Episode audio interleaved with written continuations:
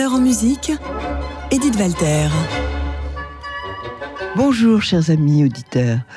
Le bonheur aujourd'hui, vient vraiment d'une musique que vous avez sans doute que très rarement entendue, ou peut-être jamais entendue, et, qui nous l'amène, c'est Laurent Laurent Vachdal, qui euh, est pianiste, un pianiste, euh, je lui disais, un petit peu, euh, qui a pris des, des voix tout à fait originales.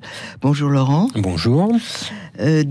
oui, il faut que vous nous parliez de ces, ces trois disques tout à fait étonnants qui sont euh, euh, consacrés à des instruments avant, que ce soit le hautbois, que ce soit le cornet à piston, moi je parlerai de trompette, ou que ce soit la flûte, et puis vous-même. Et j'ai été tout à fait étonné quand j'ai vu ces disques arriver très joliment avec Paris 1900, et en effet, la couverture évoque ce temps, euh, cette photo, les, les, les trois disques, trois disques donc euh, avec vous, évidemment, qui êtes le pianiste, et puis ces, instrumentistes. Comment vous avez eu l'idée de faire trois disques avec des musiques euh, que vous attribuez à 1900, mais qui vont, disons, de la fin du 19e jusqu'au premier tiers du 20e, et avec euh, trois, trois instrumentistes tout à fait différents. C'est original, inattendu. Qu'est-ce qui vous a imaginé, poussé à enregistrer ces disques et cette formation. Alors en fait, c'est euh, le projet ne vient pas de moi, euh, donc il faut peut-être préciser d'abord que ces trois disques.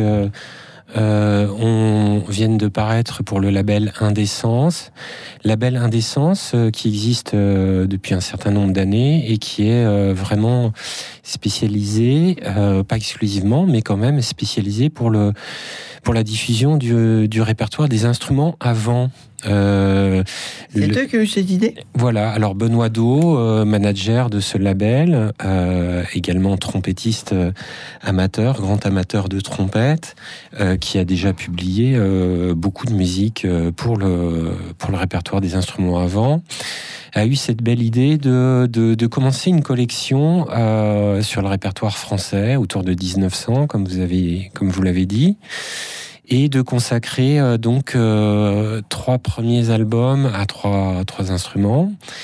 Euh, voilà, je, je, dis trois premiers parce que il y aura sans doute une, une suite dans les mois. Avec les mêmes instrumentistes? Non, non, avec alors avec d'autres instruments. D'autres instruments. Voilà. Ah oui, voilà, c'est l'idée. Avec toujours euh, Laurent Oui, c'est l'idée aussi. Oui, oui, c'est l'idée euh, de faire paraître prochainement euh, peut-être la clarinette, peut-être le piano seul aussi, parce qu'évidemment, on a un répertoire ah. immense. Qui, qui, qui, permettrait de, faire plusieurs albums. Voilà, et donc euh, c'est vous, euh, Laurent, et euh, j'aimerais que on s'attarde un tout petit peu sur votre parcours singulier. En effet, vous vous aimez bien un peu systématiquement être curieux et la musique de chambre et vous, êtes tout le monde reconnaît que vous ne travaillez que dans l'excellence mais c'est pas forcément les inventus de Chopin, c'est pas forcément euh, Beethoven ou Ravel alors euh, oui, il se trouve que euh, je me suis toujours intéressé à ces répertoires un peu hors des sentiers battus, spécialement spécialement pour les enregistrements. Euh, parce qu'évidemment, euh, par exemple, là, tout ce que nous avons gravé sur ces trois albums, euh, il y a beaucoup de choses euh, complètement euh, méconnues. Ah oui, que, la grande majorité. Oui, oui, oui, la grande majorité. que, que beaucoup de pièces que j'ai découvertes moi-même hein, à l'occasion de cet enregistrement. Euh, après, euh, en concert, euh, je, en concert, je joue aussi comme comme tous les pianistes, euh, Beethoven, Chopin. Carrière. moi, je ne vous connaissais pas, mais je me suis penché sur votre biographie. Vous faites une très belle carrière et, et qui vos enregistrements de ce que je savais pas pour piano de Gabriel Piernet, obtient un choc de Cassica, quatre F de Télérama. Bon, et puis euh, tout, tout, est un peu comme ça. À partir du moment où vous faites, vous enregistrez, vous jouez, euh, tout le monde s'accorde pour dire que c'est avec beaucoup de talent. Donc c'est vraiment un choix. Euh, Oui, bah c'est vraiment des affinités pour ce répertoire. c'est vrai que les, tout premiers enregistrements que j'ai choisi de faire, c'était la musique française. Et par la suite, j'ai eu la chance de rencontrer, euh, euh, par exemple, donc Benoît Do du label Indécence, qui m'a proposé de, de travailler avec lui sur, sur ce même répertoire. Euh, également, j'ai donc j'ai réalisé beaucoup d'enregistrements pour le label Timpani, spécialisé euh, dans le répertoire français et et donc après, il y a beaucoup de projets comme celui-ci ou euh, euh, des, projets euh, qui n'étaient pas initiés par moi, mais, que j'ai accepté évidemment avec grand plaisir. Alors quand on rencontre comme ça un, pianiste, un musicien, qui est original, on, a envie de creuser, on a envie de mieux vous connaître, on a envie de vous faire parler de votre amour de la musique française, votre amour de ces instruments, mais on n'a pas malheureusement le temps de d'approfondir. Donc euh, vous allez repartir, je ne connaîtrai pas tellement plus, mais en revanche, je, on va parler de vos disques parce que oui ils ont un charme, c'est un charme incroyable. Je me suis dit au départ, comme toujours, euh, que j'allais faire entendre à, mes auditeurs. D'abord, euh, je, les ai entendus avant de savoir si j'allais faire une émission avec vous, parce que euh, je me suis dit, qu'est-ce que c'est que ces disques? Paris 1900 Et alors ça, été une délicieuse découverte parce que c'est complètement enchanteur. D'abord, c'est différent. Il y a un grand nombre de compositeurs différents. C'est ce sont des, musiques euh, qui, ne ressemblent à aucune autre, si ce n'est à une période. Ce que vous dites bien. Oui, oui, bien sûr, oui, c'est la musique française, c'est l'âge d'or, la musique française. Hein. On est vraiment euh, euh, entre, disons, entre 1870 et la Première Guerre mondiale, c'est vraiment l'âge d'or de la, musique française avec euh, avec euh, Fauré, avec Saint-Saëns, avec Debussy, avec Ravel. Euh, là, je cite en premier lieu les compositeurs qu'on connaît bien, et puis et puis des tas d'autres qu'on connaît moins ou qu'on connaît même pas du tout, mais qui ont qui ont participé à à, cette, à cet âge d'or et, et, on a vraiment une musique très très typique, oui, un, un style français qu'on retrouve dans ces trois albums Alors, le premier, on va entendre un extrait, est consacré au hautbois. Le second, au cornet à piston, plus communément à la trompette, parce que c'est difficile de ne pas penser que c'est une trompette. Et le troisième, à la flûte. Notre, euh, on va découvrir le premier déjà. le premier, il est pour le hautbois. Vous nous parlez un petit peu du hautbois? Alors, euh, et peut-être euh, vous oubliez euh, quand même de préciser que donc là il s'agit d'Alexandre Gattet sur cet album, qui est oboïste soliste de l'orchestre de Paris, magnifique oboïste. Absolument. Mais je savais que vous seriez mieux que moi le, le dire. Alors, puisque vous parlez de ce sujet, il est évident que vos, trois musiciens qui jouent avec vous euh, sont des stars. Euh, vraiment, ils, ont les grands, ils ont été reçus dans les grands concours. Ils sont souvent solistes des plus grands orchestres. Il y en a un euh, qui a intégré la Philharmonie de Berlin. Enfin bon. oui, alors oui, oui. Donc Alexandre Gattet, soliste à l'orchestre de Paris. L'album pour flûte, c'est Vincent Lucas qui est également soliste de l'orchestre de Paris qui a été euh, effectivement, euh, vous venez de le dire, euh, il a été membre de, de, la Philharmonie de Berlin avant d'arriver à, à l'Orchestre de Paris. Et le trompettiste, c'est Eric Aubier, oui, un des plus, plus grands trompettistes du monde. Je crois qu'on peut, je crois qu'on peut le dire comme ça. Oui. Bon, et puis Laurent Vajdal, c'est pas mal non plus. Bah, écoutez, je... c'est à vous de le dire. Non, je, je, le dis et je le redis. Voilà, je propose que l'on écoute euh, des, scènes écossaises, deux sérénades, à ma belle, la marche. Euh, parlez-nous de, de, ce programme de Camille Saint-Saëns qu'on va entendre là. Alors, écoutez, euh, donc sur cet album que nous avons consacré au bois, nous avons un certain nombre de pièces bien connues des oboïstes, notamment la, la sonate euh, de Camille Saint-Saëns. Et puis, c'est vrai que presque le presque la totalité de cet album. il s'agit de, pièces que, même les hobbyistes connaissent mal.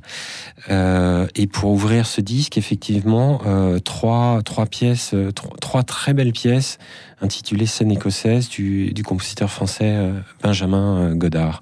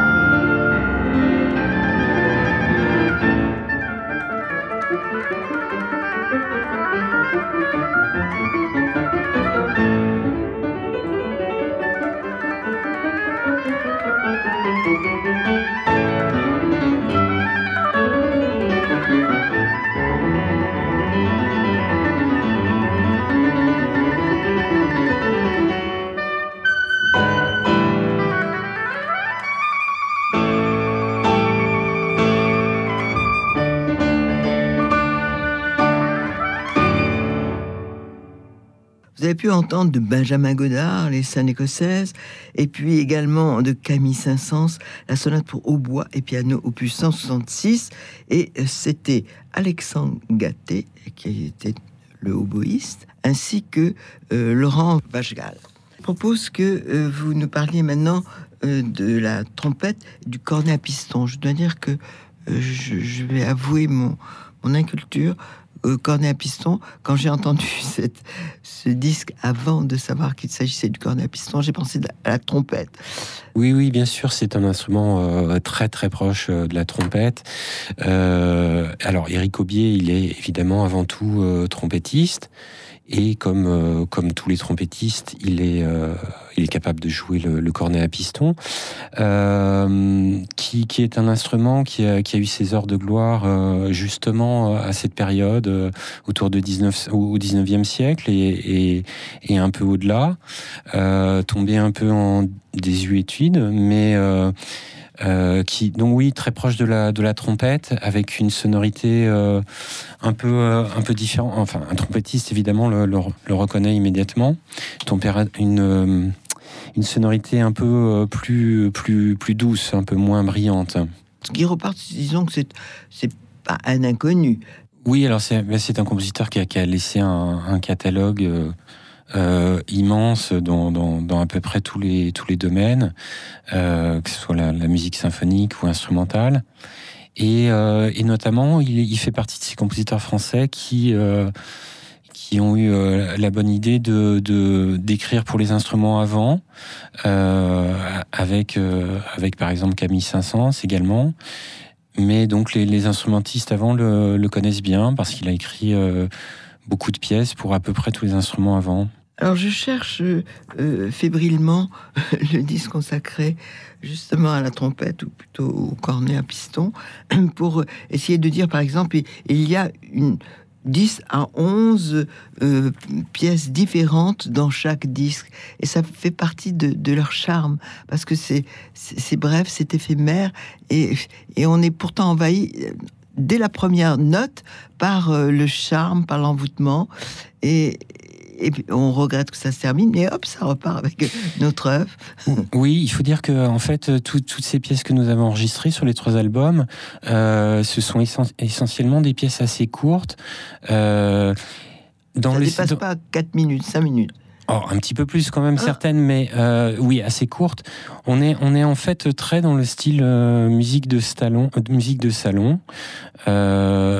Alors je dis ça sans aucune euh, connotation. Euh, non, c'est pas du tout péjoratif, mais il s'agit pas de, grandes sonates euh, de concert, mais plutôt de, pièces courtes, en, général qui alternent des, des, choses très très chantées, très lyriques, de style romance, avec des, des parties quand même qui s'enchaînent avec des parties euh, plus, plus virtuoses euh, pour mettre en valeur l'instrument choisi. L'instrument, mais sont, oui, sont des pièces très courtes euh, et, qui, qui, effectivement sont avec beaucoup de charme, oui, charme tout à fait irrésistible. Ah, ce que je trouve aussi, c'est en ce moment où c'est plutôt une époque grave pour un certain nombre de raisons, le, le fait de, de, je ne veux pas employer péjorativement le mot léger, mais le fait de, de, ces airs qui sont tellement charmants, très inspirés, ce sont des mélodies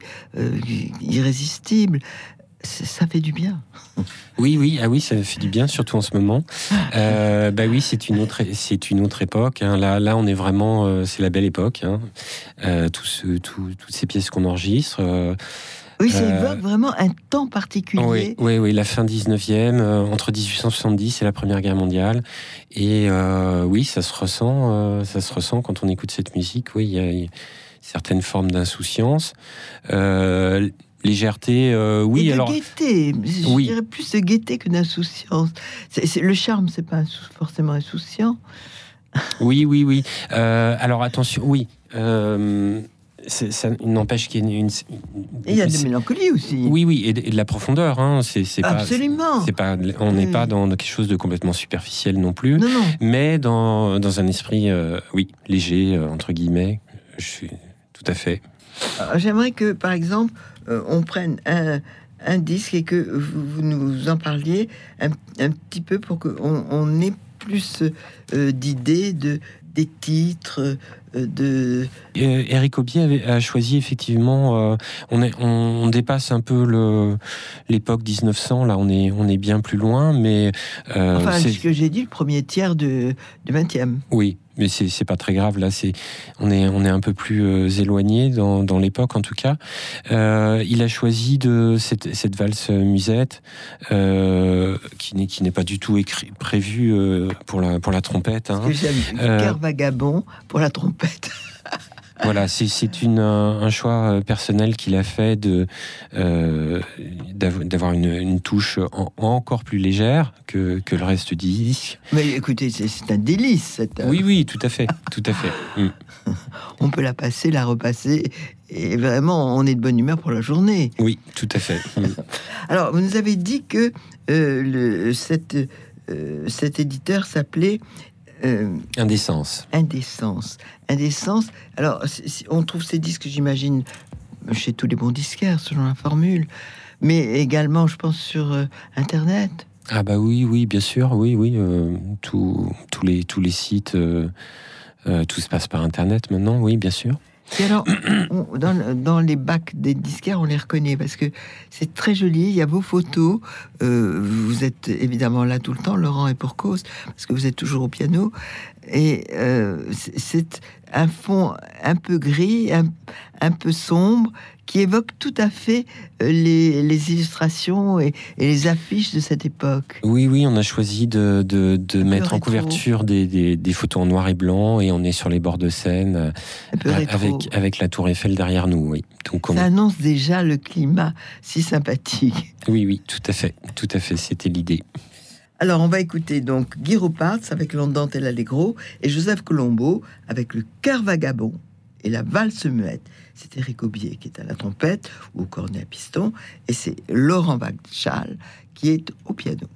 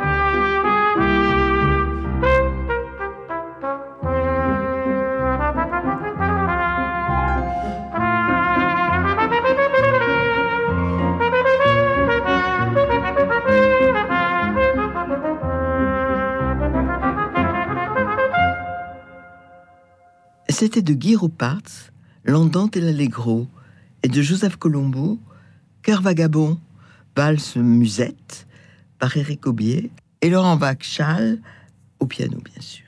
On retombe dans les, les chemins plus connus. La Sicilienne de Forêt. La Sicilienne de Forêt, primitivement, elle n'est pas écrite vraiment pour la flûte. Non, pas du tout, mais ça fait partie de ces pièces euh, qui sont vraiment des tubes et qui existent dans de multiples arrangements pour à peu près tous les instruments. Euh, Peut-être en premier lieu le, violoncelle, il y a un très bel arrangement pour piano et violoncelle. Mais les... dire que cette sicilienne est tellement envoûtante que je vois pas quel instrument ne rendrait pas sa grâce. Oui, oui, bien joué en tout cas, oui. Euh, ça sonne très bien la flûte, oui, les flûtistes euh, la jouent très souvent. Sur notre disque se trouve également euh, la pièce en forme de Habanera de Ravel, euh, également qu'on peut entendre à peu près par tous les instruments possibles et imaginables. Euh, c'est le plus classique des trois. Enfin, c'est celui qui a du Debussy, qui a du Forêt. Euh, c'est le plus classique. Et puis, il y a quelque chose que j'aime beaucoup, c'est qu'il a. Et puis, il n'y a pas que dans ce disque-là, il y a une œuvre d'une compositrice. Oui. Et, qui est une grande chaminade. Vraiment, oui. j'ai déjà entendu un certain nombre d'œuvres d'elle c'est formidable. C'est étonnant comme les œuvres de ces femmes compositeurs, compositrices, ont du mal à euh, devenir plus, plus connues, plus, oui, alors ça, ça, fait quand même quelques années que de plus en plus on, s'intéresse aux, femmes compositrices, notamment euh, les femmes compositrices euh, du 19e siècle en France, parce qu'il y en a un certain nombre. Il y en a une autre aussi qui est euh, Alors oui, alors vous oubliez de sur notre disque, il y a aussi Mel Bonis. Oui. donc j'ai lu 200 œuvres. Oui, oui, elle a vécu euh, assez longtemps, donc elle a, laissé un, catalogue euh, très important. elle, et, moi, je ne connaissais pas du tout, du tout. Oui, et euh, alors elle, elle a toujours signé Mel Bonis, et Mel, c'est Mélanie. voilà, elle a laissé un catalogue très très intéressant pour piano, comme, comme Cécile Chaminade, à la base, elle est, elle est pianiste, mais elle a, elle a écrit aussi beaucoup de musique de chambre, notamment, oui. Alors pour Mel Bonis, mais quel purgatoire C'est incroyable. Écoutez, moi, je ne connaissais pas son nom. Oui, oui, bah, euh, quand même, quand même, depuis quelques années, euh, euh, de, temps en temps, on peut, on peut, la, on la voit sur les sur les programmes de de, de, de concert, pardon. Elle, elle, commence à apparaître et il y a, y, a, quand même un certain nombre de disques qui qui sont parus ces dernières années. Alors moi, j'aurais aimé vraiment qu'on entende entièrement l'œuvre de Melbonis. Oui, avec plaisir. Avec celle de Chaminade. Mais bon, euh, j'ai choisi une des deux. J'ai pris la plus connue, surtout parce que je trouve que ce concertino de l'opus 107, c'est une merveille. Oui, oui, c'est très, très, très réussi. Euh, Et ça, c'est pour flûte. Oui, oui, oui, tout à fait. Original. Oui, oui, tout à fait, tout à fait. Enfin, c'est celle de Melbonis que nous jouons également, hein, la, sonate pour flûte et piano. Euh, concertino de Cécile Chaminade, oui, que, que les flûtistes connaissent bien, qui est une grande pièce en un seul mouvement enchaîné, euh, très beau, très réussi, très beau. Alors, je voulais savoir, est-ce que euh, c'est magnifique de graver tout cela, mais est-ce que vous, vous, vous allez également dans les salles de concert on, peut vous retrouver dans des concerts avec un programme comme ça, tous les trois, que ce soit le flûtiste, que ce soit le, le trompettiste, que ce soit le oboïste? Oui, alors euh, écoutez, c'est pas c'est pas prévu, c'est pas prévu ça n'arrive jamais euh, Si, si. Ah bah, heureusement, si. Euh, non, j'étais en train de réfléchir en même temps que je vous réponds. Euh, pas, pas prochainement. pas prochainement, mais oui, nous jouons régulièrement en concert. je sais que la saison prochaine, avec Alexandre Gattel, le oboïste, nous, nous jouerons au concert de midi de Rennes. voilà, nous avons ce programme, ce concert prévu. Euh, où nous jouerons certainement un, certain nombre de pièces qui, figurent, sur cet album. Laurent, et est-ce que vous exportez cette musique? Est-ce que vous jouez en dehors de la France? Ces, ces compositeurs qui sont pas très connus Est-ce que c'est possible, par exemple, d'aller au Japon et de faire entendre euh, un compositeur qui est pas connu en France. Oui, oui, tout à fait, euh, tout à fait. Je dirais, je dirais même que euh, souvent à l'étranger, euh, au, Japon par exemple, le, public est, très friand de, compositeurs français et à, la limite, on peut, oui, plus, plus, oui, oui, nul n'est prophète en son pays. Oui, je pense que on connaît peut-être mieux, enfin, on, peut être plus curieux de, ce répertoire euh, peu connu euh, euh, plus facilement à l'étranger qu'en France, oui. Alors, ce qui m'a aussi étonné, c'est comment ces, musiciens, que ce soit le flûtiste, le trompettiste, comment ces trois musiciens peuvent trouver le temps, alors qu'ils sont souvent solistes dans les plus grands orchestres de France ou d'ailleurs, comment ils peuvent trouver le temps d'enregistrer avec vous euh, c'est formidable ça. Et ça suppose, j'imagine, aussi une attirance particulière pour euh, ces musiques, pour ce genre de, que ce soit la France, que ce soit ce climat Oui, oui, bah écoutez, euh, tous les trois, je pense qu'ils ont également de profondes affinités avec ce répertoire français. Et, ils ont à cœur, comme moi, de le défendre. Euh, toujours avec l'idée, en, fait, à peu près sur les trois albums, il y a certaines pièces euh, bien connues et puis euh, et puis sinon effectivement la, majorité des pièces que nous jouons est, vraiment de, des musiques vraiment des musiques à, redécouvrir oui. Voilà. Alors je, vais lire le détail de, de ce disque. On va entendre euh, je veux dire après ce qu'on entendra, mais vous, auriez, pourriez entendre les six épigraphes antiques de Debussy, euh, dont on a parlé de, de Melbonis, sa sainte pour flûte. Euh, il y a le, une œuvre de forêt dont on va entendre un large extrait, et puis Roussel, et puis Ravel, Caplet, et c'est Cécile Chaminade qui va terminer cette émission. On va entendre de, extrait de son concertino opus 107, euh, interprété par Vincent Lucas à la flûte et Laurent Vachdal au piano. On va entendre un extrait de euh, ce, disque, c'est la Sicilienne de Gabriel Fauré d'abord, et, et, puis après le concertino opus 107 de Madame Chaminade.